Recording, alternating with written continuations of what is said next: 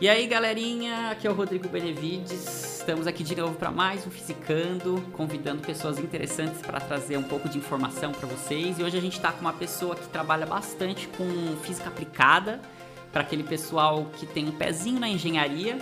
A gente convidou hoje o Guilherme Rezende para vir falar com vocês. Dá um oi aí, Gui. Oi, Rodrigo. Oi, pessoal. Um prazer estar aqui no Fisicando. É, então, o Gui trabalha numa área muito interessante, ele faz lasers integrados, ele também é doutorando lá na Unicamp. Então, vamos ver o que, que ele tem para trazer aqui pra gente hoje. E bora quebrar essa simetria em 3, 2, 1.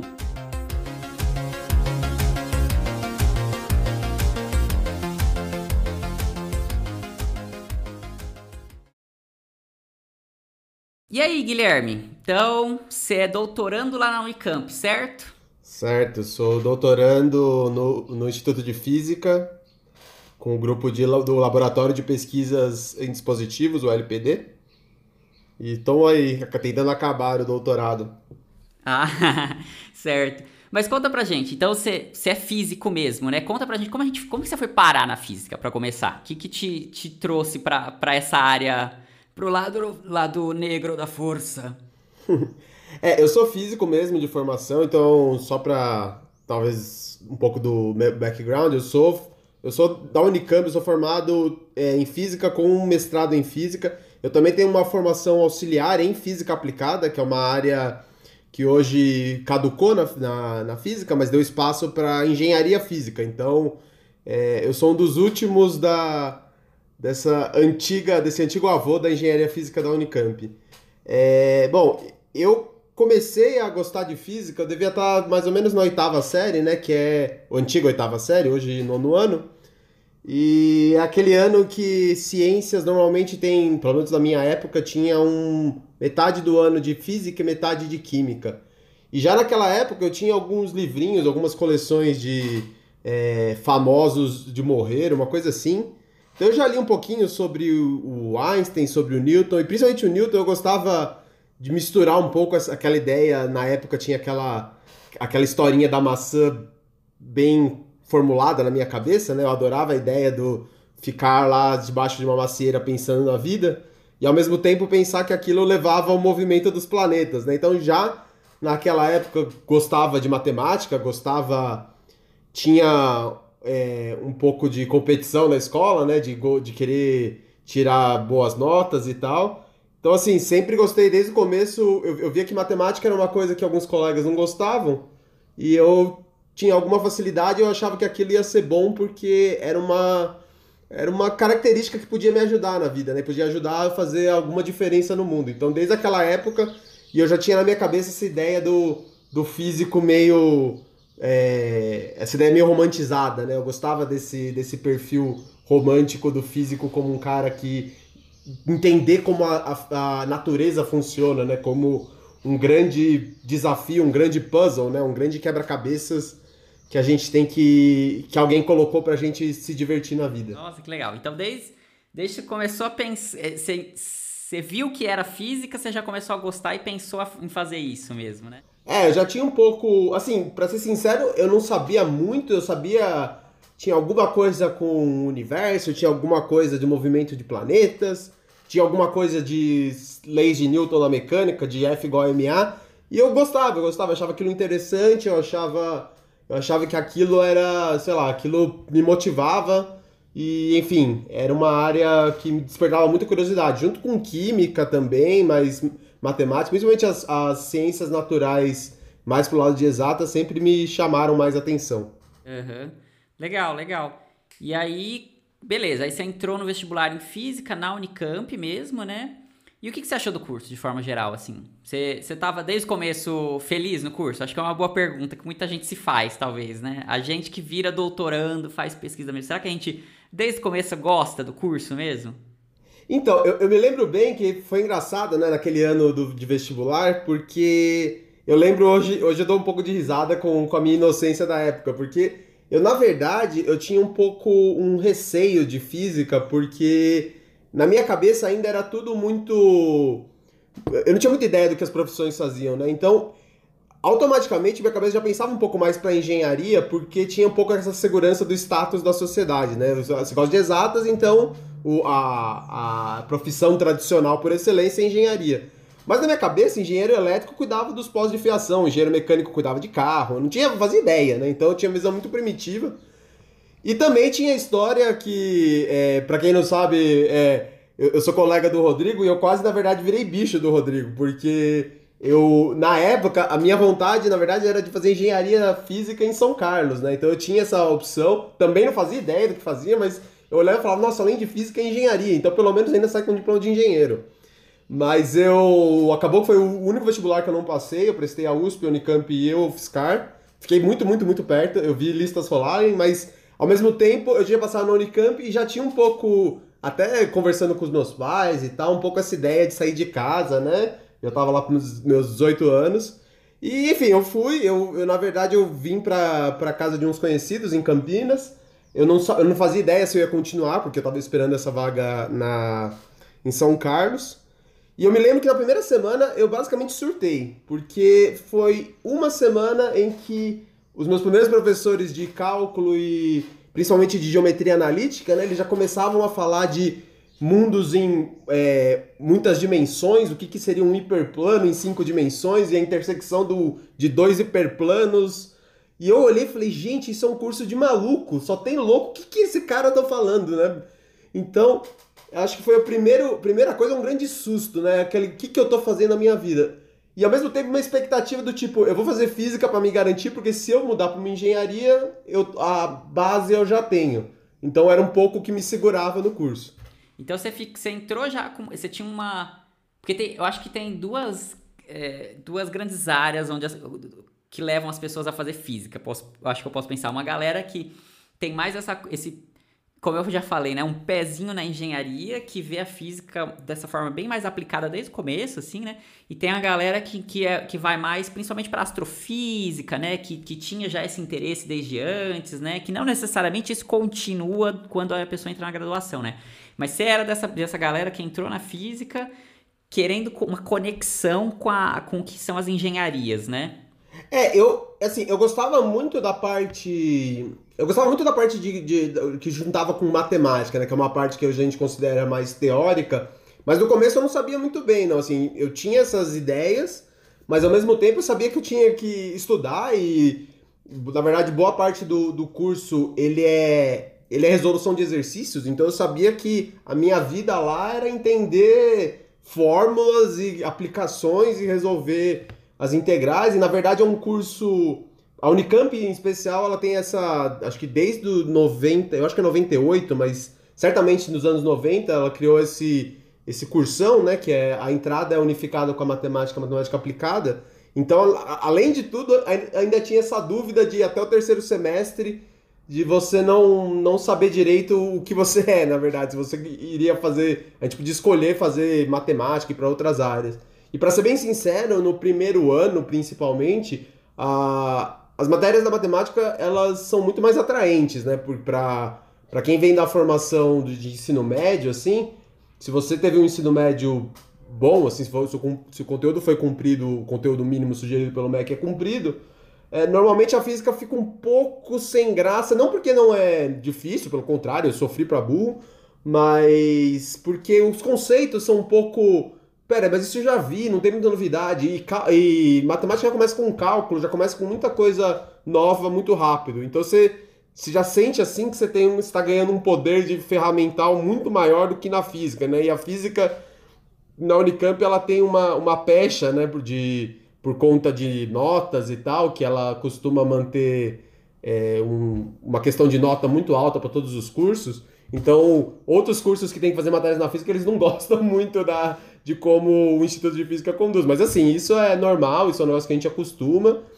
E, enfim, daí eu, eu não tinha muito essa certeza com, é, com fazer aplicado ou não. E acho que foi.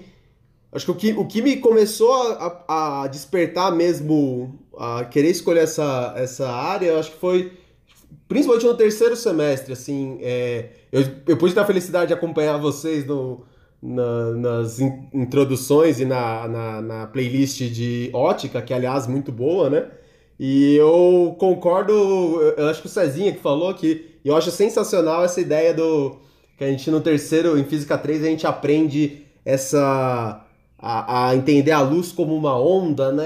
Você chega e estuda aquele monte de equações de Maxwell, tem aquele curso de cálculo 2 é, ou 3, dependendo da faculdade, que é de muitas variáveis, que é certamente assim um dos mais difíceis de entrar na cabeça, e de repente tudo aquilo começa a fazer sentido, e você começa a ver a beleza do, do de, de juntar as pecinhas, né? Você olha e fala, nossa, que que, é, que coisa sensacional, né? Que a gente conseguiu, a gente como humanidade conseguiu fazer, né?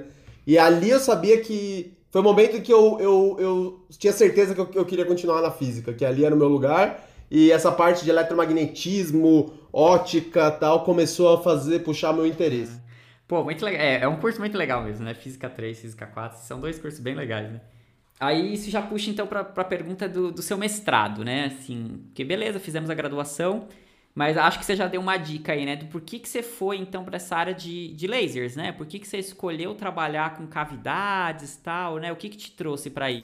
Então, e é, ao longo do, do, da graduação, então tinha essa opção na física, é, que hoje é, é, a engenharia física, né? Tem uma opção em optoeletrônica na minha época ainda não existia, já, já tinha conversa sobre o assunto, mas o que existia era um, um, uma, uma ênfase anterior que era em física aplicada. E basicamente o objetivo do física aplicada que eu fiz era a gente puxava a, a árvore de disciplinas da, de eletrônica da engenharia elétrica, né?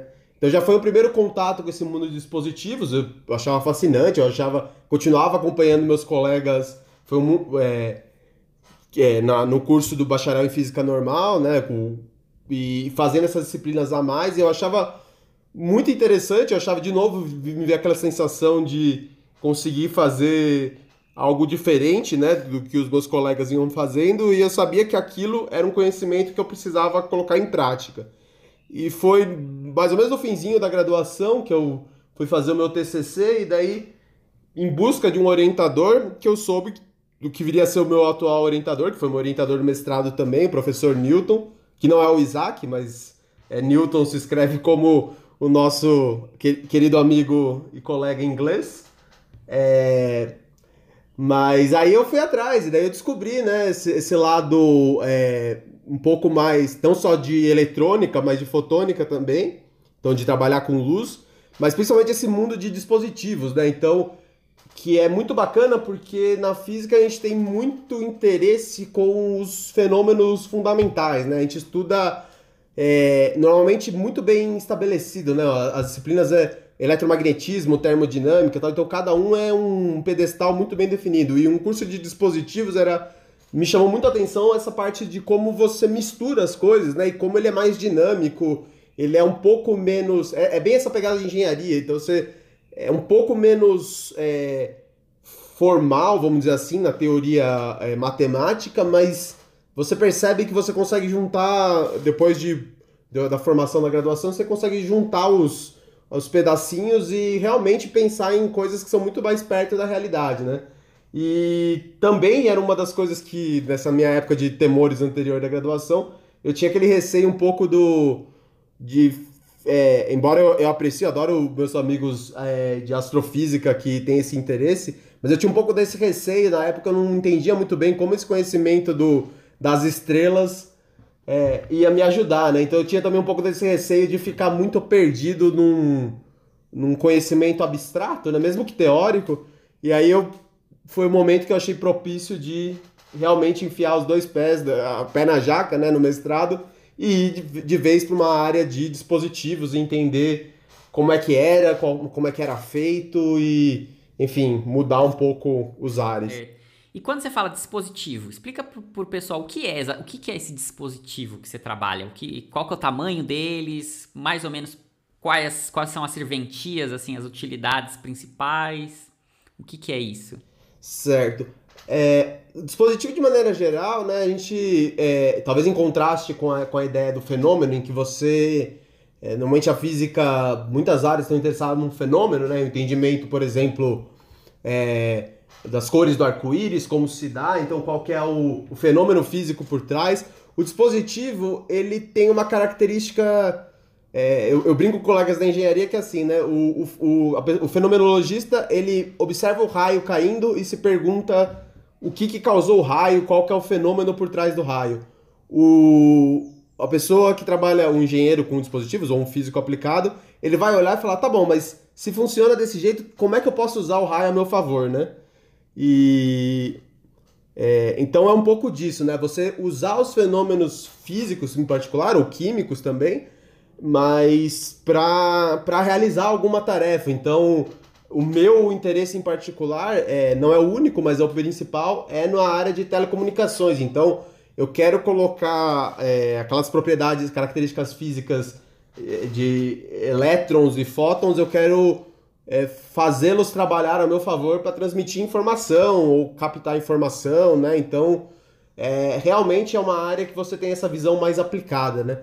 E no meu caso, no caso de laser, como de laser de semicondutor em particular, como muitas das áreas da, de semicondutores e a fotônica tem o seu lado é, em semicondutores, o, a maior área, vamos dizer assim, a maior dimensão típica é micrômetros, né? A gente tem a microfotônica que a gente fala, mas a gente chega também na nanofotônica. Então, é um, é um, normalmente eu trabalho com chips de alguns poucos centímetros, muitas vezes eles têm milímetros de tamanho, é, como como objeto que eu, que eu consigo pegar com uma pinça. E nesse dispositivo, e nesse chip, né, nessa é como se fosse uma bolachinha mesmo, um pedaço, um pedaço dessa bolachinha, de alguns é, milímetros, tá gravado lá, né? Tá, foi escrito de uma maneira bem inteligente. É, dispositivos são é, de micrômetros, ah, centenas de micrômetros, ou quando com partes, inclusive, chegando a centenas de nanômetros. Então essas são as dimensões típicas que eu trabalho. É, tipo, bem menor que um fio de cabelo, né? Você também trabalha com essa área da nanotecnologia de alguma forma, né? Um pouco maior, talvez, mas ainda assim com as mesmas, com técnicas muito parecidas, né? Isso. É, eu, eu não chego a, a tanto na nanotecnologia no sentido fundamental, quer dizer, é, normalmente é, aquelas propriedades do, de átomos mesmo, mecânica quântica na sua maneira mais pura, vamos dizer assim, de tentar entender, talvez é, eu ainda não esteja por lá, é, eu estou num nível é, de escala um pouquinho acima, mas certamente assim faz parte do meu dia a dia é, o, a presença de fenômenos é, que são dados por mecânica quântica. Inclusive o laser ele só nasce por causa da teoria de mecânica quântica, né? E mas é, é por aí, assim, é realmente é bem menor que o fio de cabelo. Microscópios são são, são, são os nossos olhos nessa, nessa área, né? A gente dificilmente consegue fazer as coisas a olho nu. Na verdade, seria impossível fazer essa pesquisa a olho nu. Uhum. Certo, muito, não, muito legal. Mas aí, beleza, você usa esses dispositivos. Só que que tipo exatamente de dispositivo você está fazendo lá? Seja o que você fez no mestrado, um pouco já do doutorado, que eu sei que as, que as coisas se, é, se unem um pouco, né? Os dois conhecimentos. Então conta pra gente, assim, essa talvez o que é um laser, um pouco, como é que você está fazendo esses lasers, né? Tá, é... Então, é, é um... Eu, eu comecei alguma coisa no mestrado, mas era uma linha um pouco diferente, mas... É... Como muita coisa no meu doutorado, são mundos que eu tento misturar, né? Então, o que, que eu quero dizer com isso? No meu mestrado, a minha linha principal foi em cavidades, que é um dos ingredientes para você fazer um laser de semicondutor mas eu trabalhava numa plataforma que é de silício, é chamada fotônica de silício. E, e essa é uma área, tem aí os seus 20 anos, vamos dizer assim, práticos, né? tem alguns resquícios da década de 80 de primeiros trabalhos, mas ela se tornou uma área prática a partir dos anos 2000, mais ou menos. E desde antes dela começar, sempre tinha essa ideia. Essa é a primeira união dos mundos, né? Que é o, a eletrônica com a fotônica, porque a fotônica de silício, ela, o principal atrativo dela vem do fato de que silício é, é o segundo elemento mais abundante da Terra, né? Então é encontrado principalmente na areia de forma muito barata e já tinha tido um caso de sucesso começando nos anos 50 que foi é, com o Bardeen, né? Que foi um dos foi o único físico que ganhou dois prêmios Nobel, mas a ideia do, do transistor e dos é, circuitos integrados, né? Então a eletrônica ela ganha a força que a gente sabe que tem hoje através de computadores, tablets, enfim, todos esses dispositivos eletrônicos que a gente usa é, sem entender muito bem como é que tem, o que acontece lá dentro, ela, ela vem justamente dessa propriedade do silício de ser um material muito barato, muito fácil de oxidar e que você consegue controlar muito bem as propriedades eletrônicas, né? A gente fala na, em, na indústria de semicondutor, tem uma palavra técnica para isso que é dopagem, né? A gente consegue dopar muito bem o silício, quer dizer, adicionar é, a concentração de cargas, brincar com a concentração de cargas e com isso é, sintonizar bem o quanto de elétrons que eu quero é, um, que passem num determinado canal.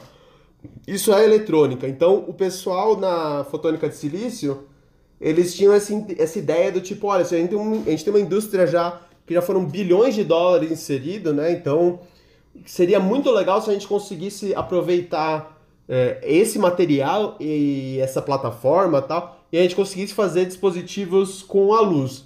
Não só porque é legal, porque luz é muito, muito, muito legal, mas como eu acho que vocês também comentaram na, naquela. Na, no, nos episódios de ótica e fotônica, é, nessa escala micro, né, é, a gente passou a, a transportar cada vez mais e mais informação, né, o liga e desliga que a gente sempre associa com os bits, e o que acontecia é que quanto mais rápido você transmitia essa informação, mais, mais calor era gerado, né? Então a eletrônica tinha um limite fundamental e a gente está interessado então em substituir em alguns casos por luz porque é frio, né? Um negócio que não esquenta tanto e você tem um controle bem maior. Então a primeira união dos mundos seria eletrônica fotônica. Mas todos, desde o primeiro momento, e daí talvez entre um pouco do que eu tinha feito no mestrado, todos sabiam que silício ele é um material excelente, tem mil e uma utilidades, mas ele tem um, um defeito, vamos dizer assim, vai, uma, não um defeito, mas ele carece de uma propriedade que a gente gostaria muito que ele tivesse, que é o chamado band gap direto, né? Alguns semicondutores têm essa propriedade, enfim, não vou entrar em detalhes agora, mas basicamente isso quer dizer que silício ele é um, ele é um mau material para você gerar luz, né? Então, basicamente, quando você tenta fazer é, o que acontece com outros materiais que, que geram luz, geram luz tipo laser, por exemplo, é que o silício acaba, ele é muito mais provável dele esquentar do que, do que gerar luz, né? Então, isso sempre foi um problema, porque muitas vezes você tem interesse de ter a fonte de luz junto com o chip. Então, uma das uma outra aplicação que o pessoal tem interesse com, com essa integração de eletrônica e fotônica é, por exemplo, você pegar todo um laboratório e fazer dentro de um chip. Então, a gente já tem alguma coisa nesse sentido, por exemplo, alguns relógios são capazes, atuais são capazes, por exemplo, de medir batimento cardíaco e outras coisas do tipo. E eu, eu não me lembro exatamente, eu, eu, não me lembro exatamente como que é o funcionamento, mas eu sei que alguns deles, inclusive, usam óticos, um processo de interferência, é, eu acho que é interferência no infravermelho, para é, é, entender como é que é a dilatação da, da, da, artéria e com isso inferir o batimento cardíaco. Então, basicamente, você substitui um... Exato, então a ideia é que você poderia substituir todo o laboratório na palma da sua mão, né?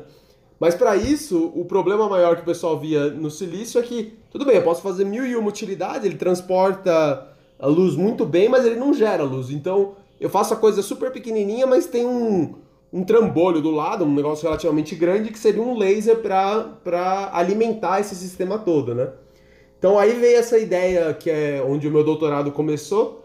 É, eu já tinha trabalhado então, com cavidades passivas, que a gente chama, que não geram luz em silício, então é só um, é uma maneira de você rotear ou você é, manipular essa luz, mas de forma passiva, né, sem é, aumentar a intensidade de, da luz. E no doutorado então surgiu essa oportunidade, é uma área que estava ganhando mais e mais interesse. E o grupo, meu grupo de pesquisa, ele tem um histórico, inclusive muito muito interessante, né? O grupo que eu trabalho hoje, o Laboratório de Pesquisa em Dispositivo, foi o foi o primeiro grupo do hemisfério sul a produzir um laser de semicondutor, né? E não é pouca coisa, né? A gente tem que lembrar que na América do Sul, é, na, no hemisfério sul, a gente tem a Austrália, tem a Nova Zelândia. Então, realmente foi é um grupo que tem um histórico muito bom nessa área. E a ideia então seria juntar um pouco esses dois mundos: o mundo dos lasers, que tem a ver com os materiais que a gente chama 3,5 da tabela periódica, então 3 como é, boro, galho, o, o índio, é, enfim. É, desculpa, o, o, galho é talvez, é, talvez seja arsênio, né? O, o, 3. E o 5, galho, germânio, é, fósforo e assim por diante, né? E aí tem os, os do meio do caminho, normalmente fica o, o carbono, o silício. É, então, então esses três, vamos dizer assim, essas três famílias principais são, são onde, onde se encontram os, os materiais, materiais que a gente chama de semicondutores. Na 4 você tem o silício que tem essa, essas coisas que eu já falei, e nas outras duas, uma, é, uma de cada lado da, da família 4, você junta, faz ligas metálicas ou de semicondutores, é, ou faz um crescimento cristalino de fato, e esses materiais são muito bons para produzir luz. Então a ideia, é, e a pergunta que surgia desde o começo é como que eu combino é, esses tipos de materiais, né? Então materiais do, dos laser de semicondutor clássico, que são a base de 3,5, arseneto de galho, fosfeto de índio, com essa nova plataforma de silício, né? Então, esses talvez fosse a linha geral.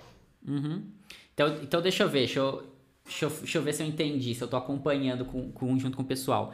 Então, como você tem esse problema no silício que não gera luz, esses outros materiais, né, como arseneto de galho, arseneto de índio, eles conseguem gerar luz. E aí o que você está fazendo é tentar juntar isso e o silício. É isso que está acontecendo? Isso, isso. Então a ideia é pegar esses dois mundos, né? Então o, o arseneto de galho, o fosfeto de índio é, e suas ligas, assim. E tem toda uma historinha também que vai. Começa, na verdade, o primeiro laser de semicondutor no mundo, ele surge em 1962, que é só dois anos depois do primeiro laser, certo? Então, laser de semicondutor, ele, ele é tá ali muito perto dos demais e ele e sempre teve essa vantagem de ser um, um dos lasers ele é um dos mais baratos de ser produzido é, e ele tem essa vantagem de você conseguir fazer em escala, né? Você consegue trabalhar com dimensões micrométricas normalmente. E foi o que na década de 80, junto com outras tecnologias, como a fibra ótica e, e o amplificador aéreo, foi o, foi o, a, a, descoberta tecnológica que possibilitou a internet, certo? Então, isso daí é uma tecnologia que com certeza vem, vem de muito antes, da década de 60, em particular da década de 80. E as pessoas então sabem como fazer, como fazer um dispositivo pequenininho assim. É...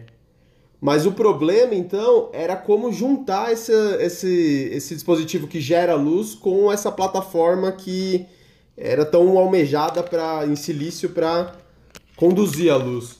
E o problema principal é um problema de como é, o que a gente chama da rede cristalina, né? O problema de como é, os átomos estão arranjados no silício e nesses materiais 3,5. Normal, normalmente a analogia que eu sempre brinco é a de, do castelinho de cartas, né?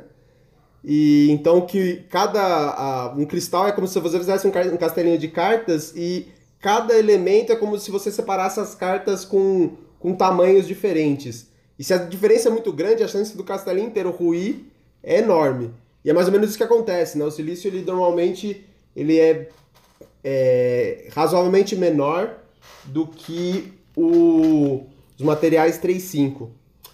E com isso, é, o que acontece é que se você tenta crescer, se você tenta colocar o material da família 3.5 em cima do silício, a chance de você craquelar, né, de você quebrar o seu chip.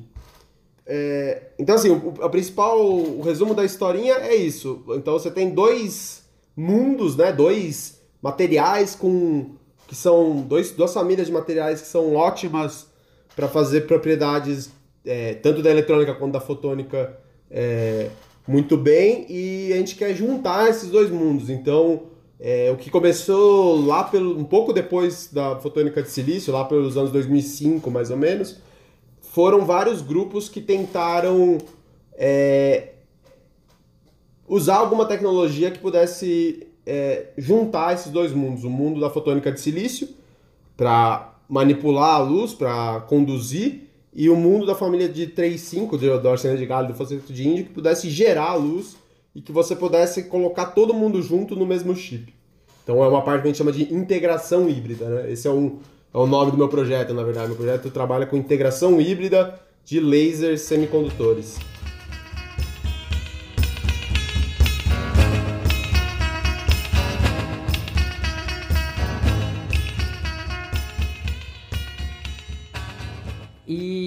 Você passou um tempo fora até do, do Brasil fazendo isso, né? Você foi um tempo para Bélgica, né? Isso, então. É...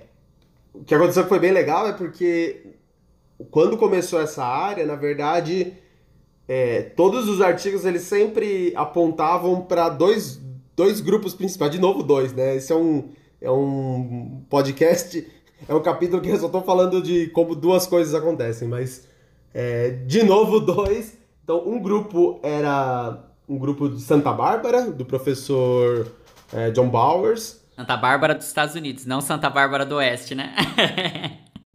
não, não, não, não. Infelizmente não a Santa Bárbara do Oeste, mas a Santa Bárbara na Califórnia. Então, é uma universidade dos Estados Unidos.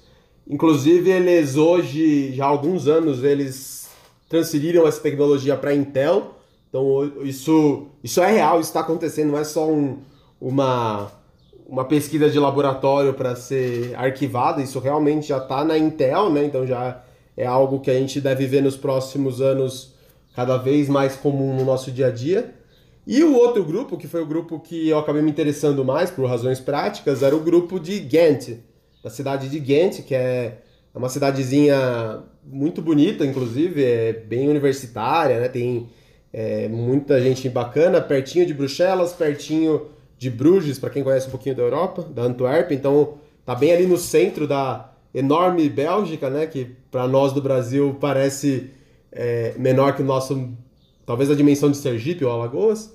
Mas lá eu pude então é, trabalhar com o professor Gunther Rokens, que foi um dos, é, uma das pessoas desse grupo que conseguiu fazer também essa integração então, a ideia do pessoal da Bélgica é, é relativamente mais fácil de reproduzir, porque pare... não é tão elegante do ponto de vista físico, mas é muito prático, funciona. A ideia é que tem uma, um tipo especial de colinha que você também consegue fazer bem fininha e você consegue fazer um sanduíche desses dois é, tipos de semicondutores. Né? Então, literalmente, a gente cola um dispositivo no outro, mas isso é feito de uma maneira muito, muito precisa, muito técnica para que você consiga gerar a luz em um lugar e conseguir transmitir para outro lugar, inclusive tendo como um produto final um negócio que a gente chama é, monolítico, não é exatamente monolítico, mas é o resultado final é que você já tem o laser é, já está junto com o chip de 3.5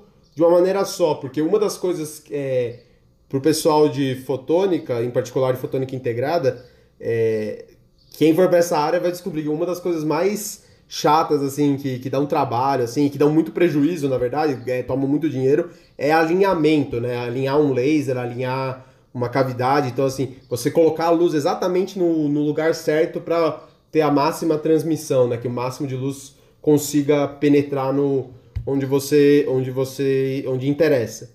Então, conseguir fazer é, essa geração já de uma maneira inteligente que já gera luz onde você quer e você não precisa ficar alinhando, isso também representa um ganho enorme, né? Então lá eu consegui, tive essa oportunidade graças à FAPESP, né, que me propiciou a, a bolsa e aos contatos do, do, meu orientador também. Então lá a gente conseguiu, é um grupo bem grande, assim, quase 100 pessoas e muito, muito legal, assim, é um pessoal muito capacitado, sabe o, o que estão fazendo e enfim, foi, muito, foi uma troca muito enriquecedora.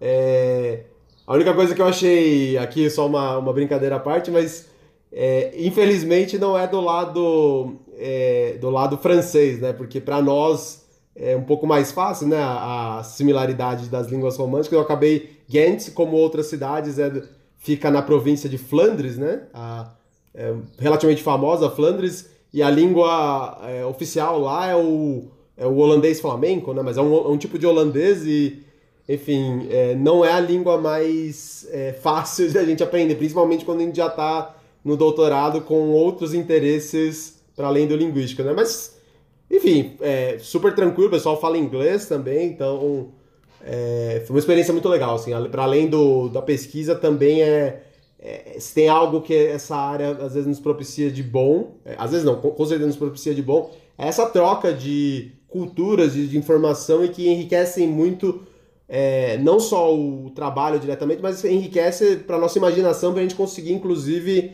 é, conseguir pensar melhor nas soluções, né? Então, é realmente importante a gente conseguir sair do, de uma rotina para entender como que outros grupos fazem, se organizam e conseguir trazer para cá, né? Eu acho que o principal é isso, né? A gente tá desde que eu voltei, o nosso trabalho tem sido muito em resgatar esse conseguir fazer essa transferência dessa tecnologia, porque afinal de contas é assim que a ciência vive, né? Hoje a gente está vendo a importância da cooperação dos grupos, por mais que tenha competição junto, mas essa cooperação é que gera os resultados que é, que a humanidade precisa, né? Que muitas vezes a gente tem pressa para alcançar, né? Boa parte da, do avanço científico tem a ver com isso, né? Com essa troca de um lugar para o outro. Né? É isso.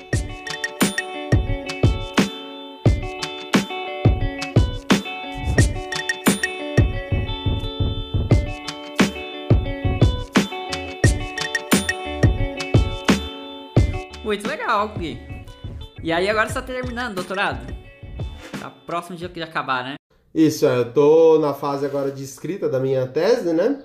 É, então, mais ou menos desde aí que começou nossas quarentenas lá para março, eu, eu tenho trabalhado, concentrado mais nessa escrita de artigos e, e na tese, e a ideia é, é que até o fim do ano, então, a gente consiga ter tudo isso, todo esse trabalho registrado e que possa estar disponível para quem tiver mais interesse é, claro, primeiro de forma acadêmica, né? Então é um pouco menos palatável, mas certamente é, cada, para cada vez chegar mais pessoas é, todo esse trabalho e que possa servir de inspiração para os próximos pesquisadores, né?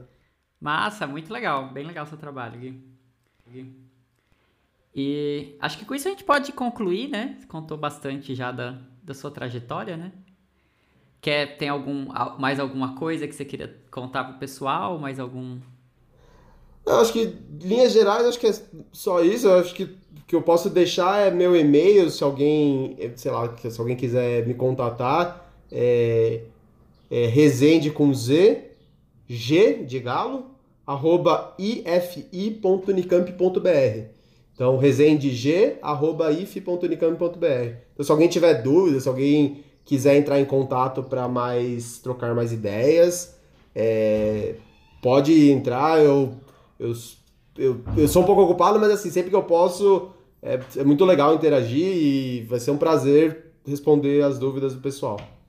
Sim, sim, com certeza. A gente pode colocar no, na descrição do, do episódio também, a gente pode colocar seu e-mail se você quiser. A gente deixa lá disponível pessoal. Beleza?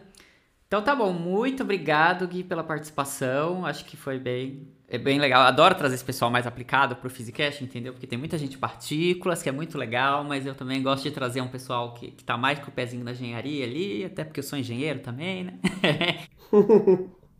eu, que agradeço, Rodrigo. Eu agradeço muito a oportunidade. Foi é realmente um prazer poder é, falar um pouco do meu trabalho, né? E e sucesso aí para vocês, eu sempre que eu posso eu acompanho, inclusive nos últimos podcasts eu, eu até, como eu conheço alguns de vocês, eu, eu quase conversava junto, né? Eu ouvia aqui em casa enquanto eu cozinhava, eu basicamente acompanhava os capítulos de Ótica entusiasmado, quase conversando em, em telepatia com vocês, assim, queria muito estar presencialmente conversando, mas assim, muito bom, assim, eu espero que vocês consigam muito, muito sucesso nessa jornada. Um prazer.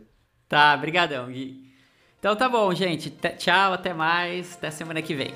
Tchau, tchau.